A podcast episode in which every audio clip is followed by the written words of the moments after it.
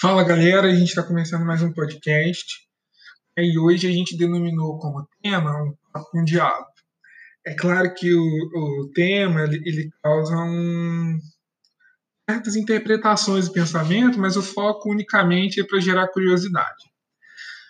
Quando a gente entende uh, o texto de Mateus 4 sobre a tentação de Jesus no deserto, a gente começa a vislumbrar de maneira superficial, talvez, logo de início, aquilo que aconteceu realmente naquela situação. Mas quando a gente aprofunda o texto e vai criando link com o texto anterior e vai entendendo as direções que foram dadas, a gente vai verificando toda a tentação e tudo aquilo que foi apresentado para Jesus é apresentado para nós o tempo todo. Diferentemente de Cristo, a gente aceita como o banquete que é disponibilizado, a gente vai lá, sentar na mesa e, e desfruta. E a gente bate esse papo com o diabo de maneira muito mais profunda. As primeiras tentações, a primeira tentação, na verdade, é quando Jesus está já está há muito tempo no deserto, né, em jejum, e ele tem fome. Então o diabo apresenta a ele a possibilidade de pão e oferece a ele comida. Ele está entrando com algo completamente ligado a uma condição básica alimentar, uma condição de ele realmente é, poder sanar ali uma necessidade. Mas, de maneira muito mais profunda, a gente reconhece que ele está entrando também sobre as suas habilidades e talentos exercer controle sobre alguma coisa. Então, já que ele é filho de Deus, por que ele não transforma ali o, a pedra em pão, já que ele está com fome, por que, que ele não faz? Então ele está falando assim, ué, você não tem controle daquilo que você tem. Você não tem controle daquilo que você é. Você não tem controle daquilo que você precisa. Então ele está colocando em dúvida aquilo que ele é realmente. Mas antes de falar disso, ele usa-se de uma frase que é a seguinte: se você é o filho de Deus, faça isso. A loucura é o texto anterior, no último versículo, está falando do batismo de Jesus. Ele está falando sobre a afirmação do próprio Deus sobre Jesus, que é: Este é o meu filho amado em quem me agrado.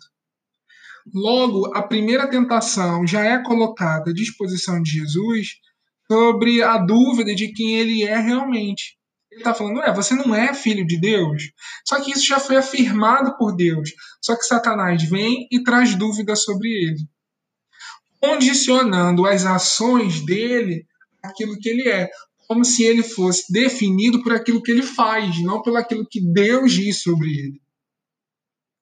Só que Jesus, sabiamente, ele está entrando na seguinte frase: Nem só de pão viverá o homem, mas de toda palavra que procede da boca de Deus. Ele reage à afirmativa de Satanás sobre outra afirmativa da própria palavra. Satanás não satisfeito leva Jesus né, à cidade santa e coloca ele no pináculo do templo, né, no lugar alto. Ele de novo fala: se você é o filho de Deus, se joga. Os anjos vão te segurar lá embaixo. Ele está colocando em xeque, de novo, a identidade de Jesus. Só que a ideia disso aqui é que se Jesus se joga, os anjos certamente iriam segurá-lo, isso iria causar um triunfalismo enorme no meio do povo, porque o povo iria ver toda aquela cena gloriosa e Jesus seria tido como um super-herói, um super-deus, e uau, meu Deus! Só que a missão dele não era essa a direção que tinha sido dada para ele seguir não era essa. Será que hoje a gente faria como Jesus? Se a gente tivesse a oportunidade de mostrar né, quem nós somos realmente a partir de uma ação e não daquilo que a gente é em essência, a gente teria a mesma ação? E aí Jesus logo responde, né? Também está escrito: não põe à prova o Senhor seu Deus. Então Satanás de novo, não satisfeito, né?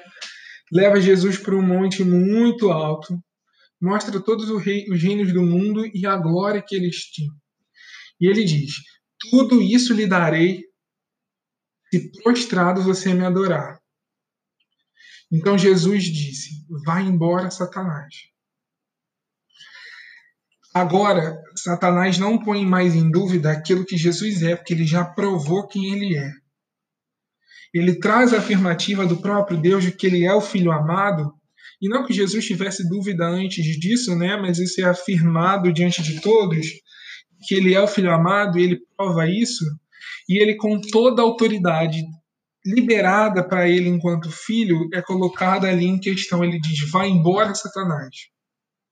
Ele lança palavras sobre adore o Senhor seu Deus e preste culto somente a ele. Com isto, o diabo deixou Jesus. Então, ele entende quem ele é. Ele entende quem afirma sobre a sua identidade. Ele entende quem é determinante para aquilo que ele tem enquanto essência. Muitas vezes a gente vive uma vida completa mentira, tapando a boca de Deus para que ele não diga quem eu sou. Eu vou vivendo fundamentado em algo que vai sendo nutrido pelo próprio diabo. As próprias dores que eu tenho, pelos próprios traumas que eu venho carregando e não consigo abandonar. E aí eu vou vivendo tudo isso, vou amordaçando Deus para que ele não revele quem eu sou. Mas o Senhor nos diz: nós somos os seus filhos. Romanos ele fala que foi de nós retirado um espírito de escravidão e nos dado um espírito de adoção. E agora nós o chamamos Abba Pai. E é dado autoridade sobre nós. Mateus fala no último capítulo, né? A autoridade foi liberada sobre nós. Então agora nós já não estamos sobre um jugo sabe? Já ninguém pode mais colocar em dúvida sobre nós. Então, a, a, o podcast hoje não é muito focado nas tentações que foram feitas, mas na afirmação e tentativa de negação ou trazendo dúvida sobre aquilo que Jesus é. Ele é filho. Nós somos filhos, co-herdeiros de Deus, com Cristo. Então hoje eu trago a afirmação sobre a sua vida. Você é filho amado.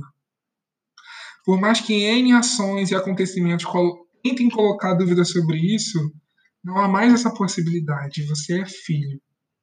E a autoridade sobre você em perdão, em arrependimento, em mudança e transformação de vida.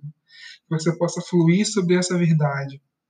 Você possa viver sobre essa afirmativa. E, e não amordaçar Deus, mas ouvir do próprio Deus aquilo que você é. Que você viva verdadeiramente aquilo que Deus te formou para ser, filho.